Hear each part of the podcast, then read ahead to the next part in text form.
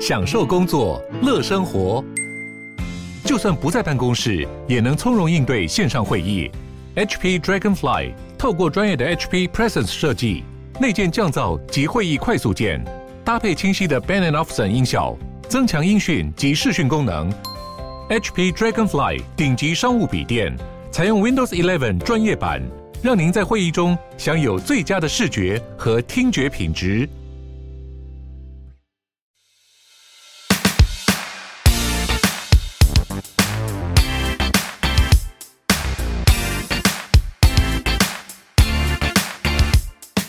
欧本豪斯 Open House 开了脸书社团喽，叫做欧本豪斯 Open House 买房卖房知识论坛，非常欢迎大家点进来提问、发问或是参与我们的讨论。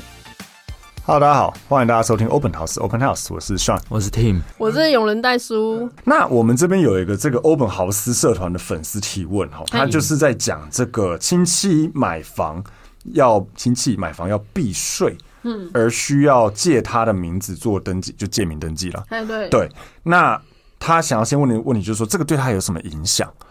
呃，一般的话就是税的问题啊。嗯，对啊，借名登记的话，就是呃，那个借名字的那一个人，就是把名字借给。别人的那一个人啊，嗯嗯、就是他要注意到那个土地增值税是不是给他用到自用？嗯嗯嗯，用掉他的名额了。对对对，嗯、用掉他的那个自用的税率。对对，嗯。然后那个另外的话就是房地合一税，嗯，他一定要记得还有房地合一税这种东西，嗯嗯嗯嗯、对，因为以后。呃，国税局是会来找那个找屋主、找名字的、找名字的那一个人课税，并不是找真正的屋主。对对对对对。但是如果有把协借名登记的协议书那些都写好，包括包括里面都有写到说这些我真的只是借人家名字，这个以实物上你们遇到，假设譬如说他真的被借名，呃，他借名字给人家登记，结果对方后来不帮他缴这些该缴的东西。是不至于啦，嗯、我是没有听过说不帮他缴的，嗯、因为如果你不缴的话，那他印鉴证明就不要拿出来就好了。哦，也是哦，对对对，嗯、也是也是。对，所以这个我是没有听过，嗯、但是听到比较多的都是那个纠纷啊，就是说可能借名字的那一个人，他就偷偷把房子拿去卖掉了。对对对，这个也是有听到的，这个比较长。对，那另外的话，可能就是呃，例如真正的屋主，他可能有两个或以上。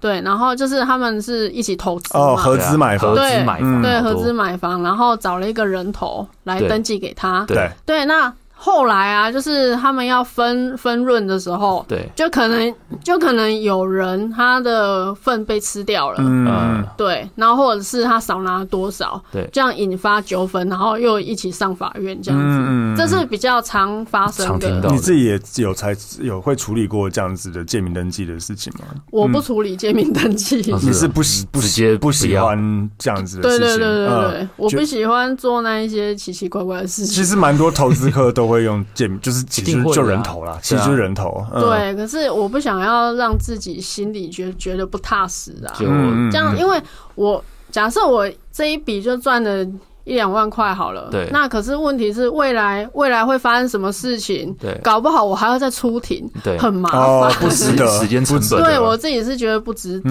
这样搞得我整天就心神不宁的，也不好。了解了解。那那个呃。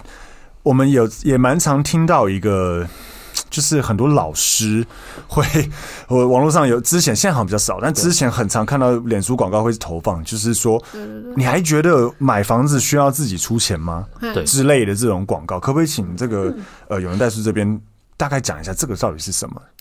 这个零元买房，因为很多人他都会觉得，哎，零元买房我不用花钱就可以买房子，哎。对，他们都会以为是真的。对，那因为现在那个 FB 的广告投放，他不是都说哦，可以呃，可能不用钱，然后去参加讲座，或者是只要两百块，然后可以去参加讲座。对，对嗯，那其实因为他们不，因为民众不了解整个买卖的流程程序，所以他们会以为说。嗯，我真的不用付钱，我就可以买房子，嗯、然后会怀抱那种很美好的梦想。嗯、对，那去参加讲座的时候，那一些所谓的老师啊，他就会滔滔不绝跟你讲说：“哦，那个因我啊，因为用零元买房啊，所以投资，啊、对对对，怎么样怎么样怎么样。”那其实他就是要我们去买一个课程。对，就可能花了好几万块，然后买一个他们的课程这样子。嗯，那就其实说穿了，就是教你要怎么样，要利用那一些讨价包的技巧，然后去买一间房子，然后来投资。嗯，对。但是通常殊不知那个后果都还蛮惨的。是。对啊，嗯。嗯，像很多的案例，他可能有一些呃，有一些民众，他可能真的会花那个学费，学费啊，对，就可能五六万块学费，嗯、然后就去参加那一种课程。那他就他就教你说，哦，你现在就是怎样怎样做，可能做假合约啊，对。对啊，然后或者是或者是就是可能用什么样的呃，可能用原屋贷款，就是你原本有房子，嗯，然后用原本房子那一间。去贷款出来，对，然后但但是还是要花钱嘛，对不对？对？对啊，所以就根本就不符合零元买房啊，对。对啊。零元买房呃几种啦，据我的了解，应该两种。诶，第一种就是他叫你信贷去当头款，他信贷当头款，或是像您刚才讲到，就是他叫你原屋去做什么理财型房贷之类的，把钱拿出来去做头款，这个。呃，没有不合法啦，只是听起来有点智障，因为他其实都是有花钱啊。你讲对啊，对啊，好像真的不用花你的钱，也是花你的钱啊，你只是去借钱而已。对对。但另外一种真的就是违法的做法，就是我们所谓讲的 A B 约。对，可不可以请戴叔大概帮我们解释一下？A B 约就是说我们在买房子的时候，可能实际的买卖金额假设是一千万好了，对对，然后。呃，可能他们会在协助民众再做一个假的合约，对，那他可能就是写一千两百万，对。对对，就是比较高，嗯，那那就拿那个假的合约一千两百万，然后去跟银行贷款，对。对，那也许因为他们一定会认识很多银行，对、嗯，就是可能会有一些有在配合的银行的业务，对，然后所以跟他们一起搭配起来，然后到时候再一起分润。哦，对，应该是有这样的状况，要不然。因为现在很多银行它都是它估不到那么高的价格，一方面是估不到，那因为它。要么银行，要么就是用他自己估价的金额去贷嘛，对对啊，要么就是用成交价去贷，约价，对对。那但是现在很多银行它就是二择一，所以它几乎都会用银行自己估价的，对去对，大部分是这样，对，大部分都是这样，所以那一种应该是有内应啊，嗯哦，就那个银行的业务，或甚至它是比较，它可以左右这个估价之类的。对，或是他他可以有，应该说也不能左右那个估价，而是说他可以让他可能他可以想办法去让他是任何约价，只要不要太离谱就好。对他，他可能可以去写报告，嗯，对，说为什么可以估到这么高之类的，对，或者是贷款就是看房子跟还款人嘛，他搞不好可以做一些东西，让还款人的条件好像很好，嗯嗯嗯，可能吧，不知道，也是有啦，对。对啊，但是主要主要是要看房子估价了，他要贷几层还是要看房子估价，因为如果说以人来。讲的话，他需要时间。哦，对，要累积，对，要累积，这可能会对他们来讲比较困难一点，而且有很多都是家庭主妇，对啊，就被骗的，去去陵园买房，很多，所以他其实也没什么财力可以拿出来，对他没有财力，嗯，OK，所以简单来说，呃，陵园买房，其实之前我们有几个集数有录到，就是他就是故意最最常见的方式，就是故意做一个假合约，对，哦，假合约拿去，譬如说你一千万的房子，你用一千两百万去设去。去贷八成，对，那或或者或是我们讲八百万的房子，你拿一千万贷八成了，对，那其实你就是，如果他真的对他如果真的贷你八百，对，那你就零元买房成功了，对。但是这个有什么法律问题？请戴叔帮我们解释。这个法律问题就是说，呃，如果他以后被抓到的话，就是会有那个刑事责任嘛，伪造文书，对，伪造文书，然后还有那个使公务员登载不实，对对之类的，嗯，然后其实很容易被提报。其实是真的很容易被抓的，嗯。现在国税局越来越越来越严格，越来越聪明。对，他们他们可以很多方向去 double check。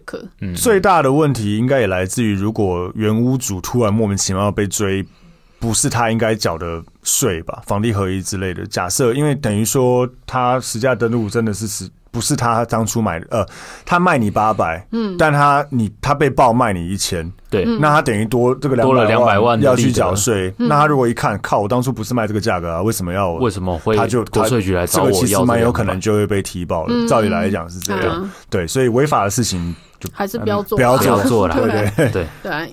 可能一般民众不晓得零元买房是违法的。对对对，一定要大家要知道，零元买房是除了刚才讲的用信贷或是你怎么跟谁借钱去买，这个可能还不违法。对啊，只要是做 A B 约就是违法的了。连零元买车都有难度了，还买房？零元买车倒是有有可能，但是也有难度了。对，那像我以前有遇过一个买房的客户，他就是。他后来就是签完约之后，他在签约当下是非常开心的，对，因为他买了房子，很开心。可是后来要交屋之前，就是贷款的时候，对，他才告诉我说，哎，他有去上那个课，我不知道是上什么课，然后说老师都讲的很简单，可是我做怎么那么困难？对，然后我才知道，哦，原来他有去上什么样的课程，然后人家可能教他什么东西，对，可是跟他实际原本想象的就完全都不一样。对，他那时候已经。跑到快哭了，是他贷不到要的额度。对对对对，然后就是那间房子它是中古屋嘛，就是没有装潢什么。他原本想说要去买家具，然后还可以装潢，就还可以带一笔钱出来装潢。哦，结果到最后就是他他身上所有的积蓄通都押出去了。对对，然后就是还不够，还还不太够。哦，那后来就是不知道怎么跟银行讲的什么什么，对对对。然后后来就是好不容易就是弄下来这件有弄下来那些钱，可是他就没有钱去装潢，没有钱去买家具。呃，对，所以这种外面的课程，坦白讲啦，就是老师他卖你课程，他不一定会需要，他就要你的学费而已啊，你缴的费怎么管他？他不一定会对你实际上真的照他的方式去做什么事情去负责，对，因为那是你个人行为，应该说他不会负责，对，对他不会负责，就是他这是你自己去做的事情。我只是跟你说，可能可以这样做，你自己怎么做是你的问题，对对对，对，所以大家还是要注意，你就把它。当做什么呃，算命老师或星座老师好了，对对对对，大概的概念吧。叫你今天不要出门，那你真的出门有意外什么的，你不可能怪他之类的。对对对，就是这样子。嗯，哎，那你从业过程到现在啊，你有没有什么让你真的觉得就是怎么讲，代代书职涯中的印象深刻的一些故事，或是一些很夸张的事情？呃，有一次，有一次，这个我也觉得很妙，就是我到现在还还想不透到底为什么这样子。嗯、就是买卖双方嘛，对，那已经帮他们签完约喽，所以就已经要进入了付第一期。对，对对对，那买方他也付了第一期，对，结果卖方他的自用已经用掉了，但是他呃，我忘记是已经用掉还是说，反正他不符合自自用的资格，对。然后他就一直迟迟的拖在那里，他就是不要不要缴税，不完税，嗯，对，不完税不过户，对，然后就一直拖在那边，对，然后就是一一直在等他，然后就等着等着等到上法院了。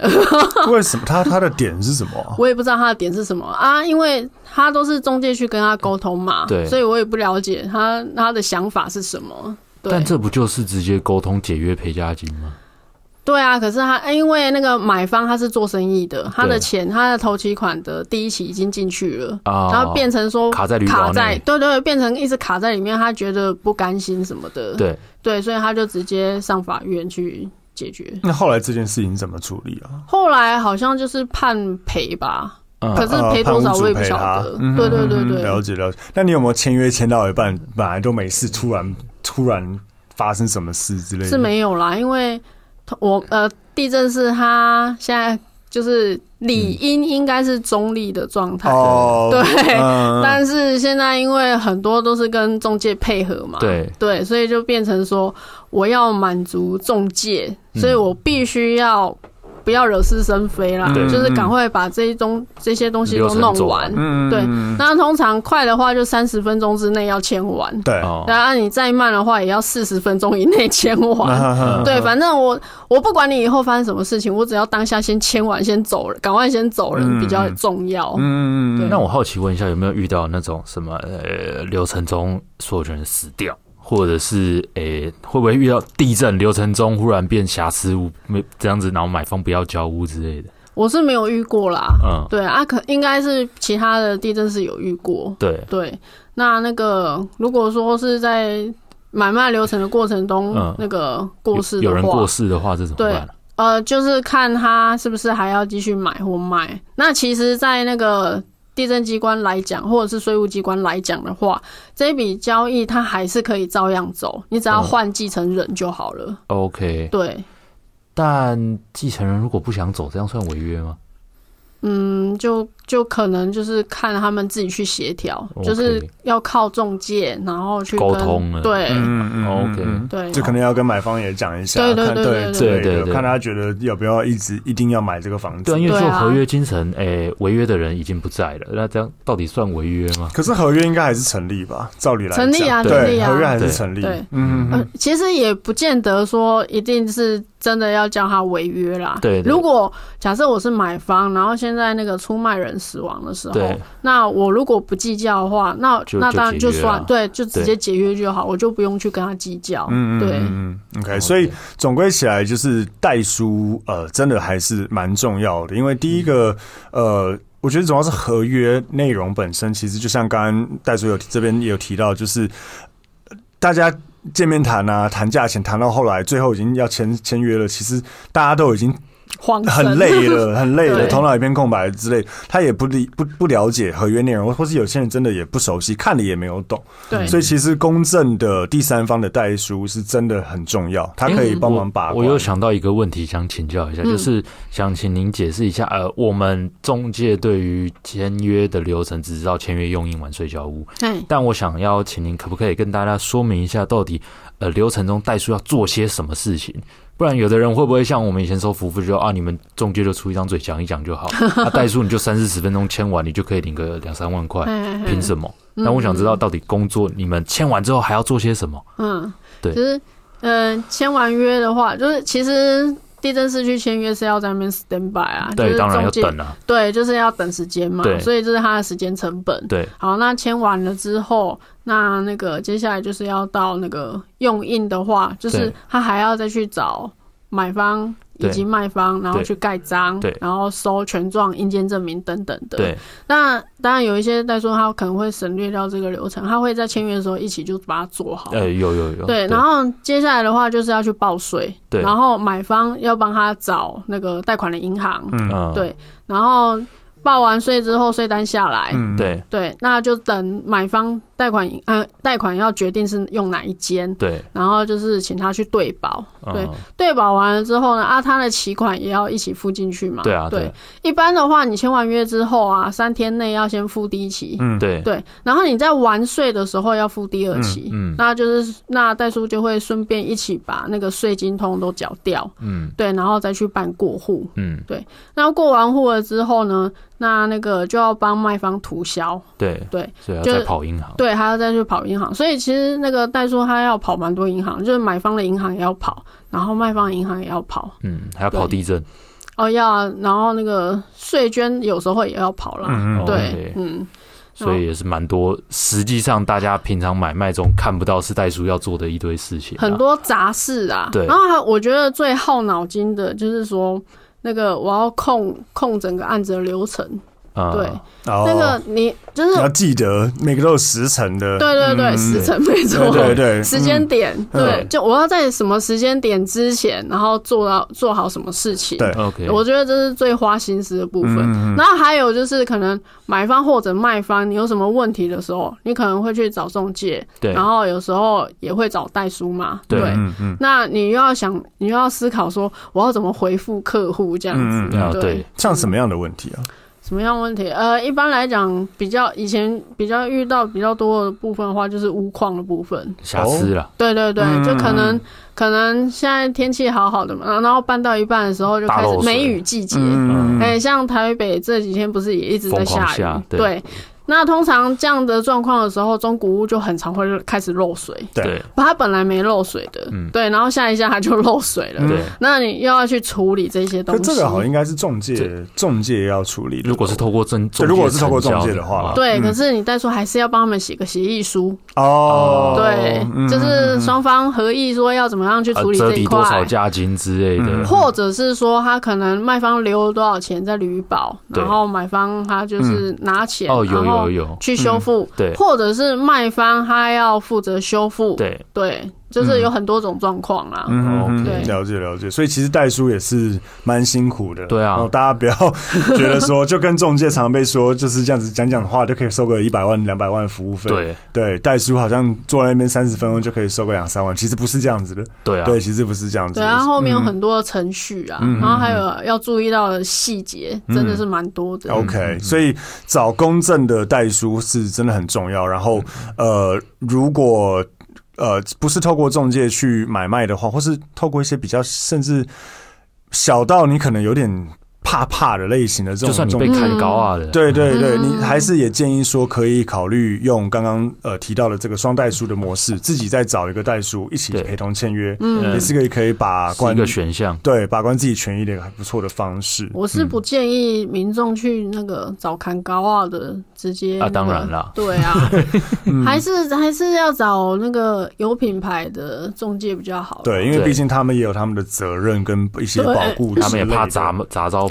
对，对啊，其实我觉得有一个还蛮不公平的部分，嗯、就是说你那些砍高啊的又没有执照，嗯、可是你还是可以买卖。嗯、那中介的。如果是中介的话，他不光要有执照才可以买卖，然后他还要背负很多的责任。没错，是啊，我就觉得有点莫名其妙，是是蛮莫名其妙。对。对对，然后就很像是呃，其实地政士也是一样，因为一般民众他可能自己可以自己去中介啊，可是地政士就要被规范。嗯，对。对，然后我就觉得这还蛮奇怪，不公平的，很奇怪啊。嗯，也是也是，嗯嗯。